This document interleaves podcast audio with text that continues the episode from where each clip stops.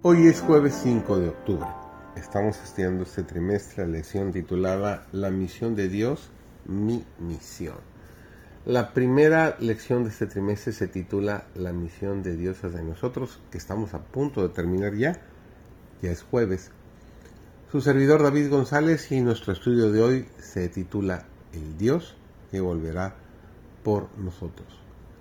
Cuando el ministerio terrenal de Cristo estaba por terminar y él comprendía que debía dejar pronto a sus discípulos para que continuaran la obra sin su superintendencia personal, trató de animarlos y prepararlos para lo futuro.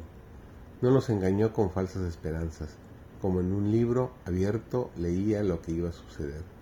Sabía que estaba por separarse de ellos y dejarlos como ovejas entre lobos.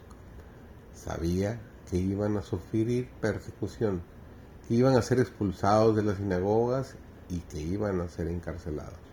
Sabía que por testificar de él como el Mesías, algunos de ellos serían muertos, y les dijo algo de esto. Al hablarles del futuro de ellos, lo hacía en forma clara y definida, para que en sus pruebas venideras pudieran recordar sus palabras y ser fortalecidos creyendo en él como el Redentor. Les habló también palabras de esperanza y valor no se turbe vuestro corazón, dijo.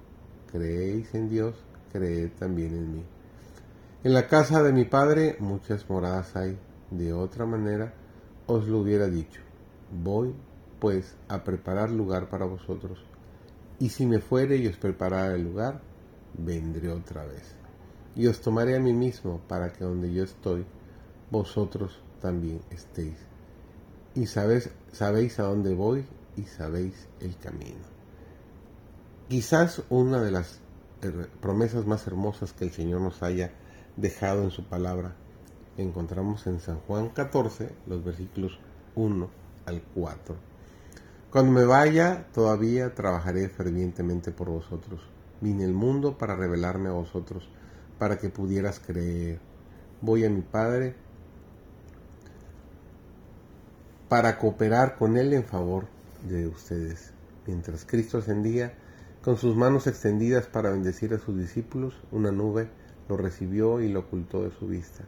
Mientras los discípulos esforzaban la vista para captar el último destello de su Señor que ascendía, dos ángeles de la gozosa multitud se pararon junto a ellos y les dijeron, Varones Galileos, ¿por qué estáis mirando al cielo?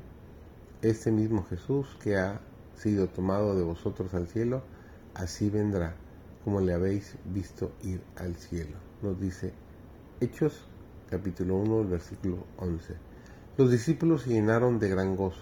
Tal vez repitieron las palabras que Cristo les había dicho en sus últimas lecciones, tal como están registradas en los capítulos de Juan 14, 15, 16 y 17.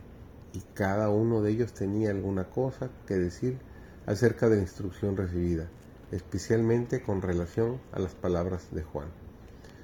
La promesa de que volvería, también el pensamiento de que les dejaría su paz llenaron sus corazones de gozo.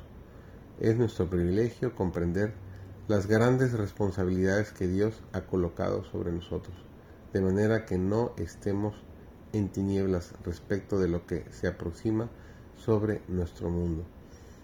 No podemos permitirnos enfrentar ese día sin estar preparados, sino que cuando pensamos en el grande y solemne evento de la venida de Cristo, en las nubes de los cielos con poder y gran gloria, debiéramos vivir delante de Dios con gran humildad. No sea que caigamos de la gracia de Dios y seamos hallados indignos de la vida eterna.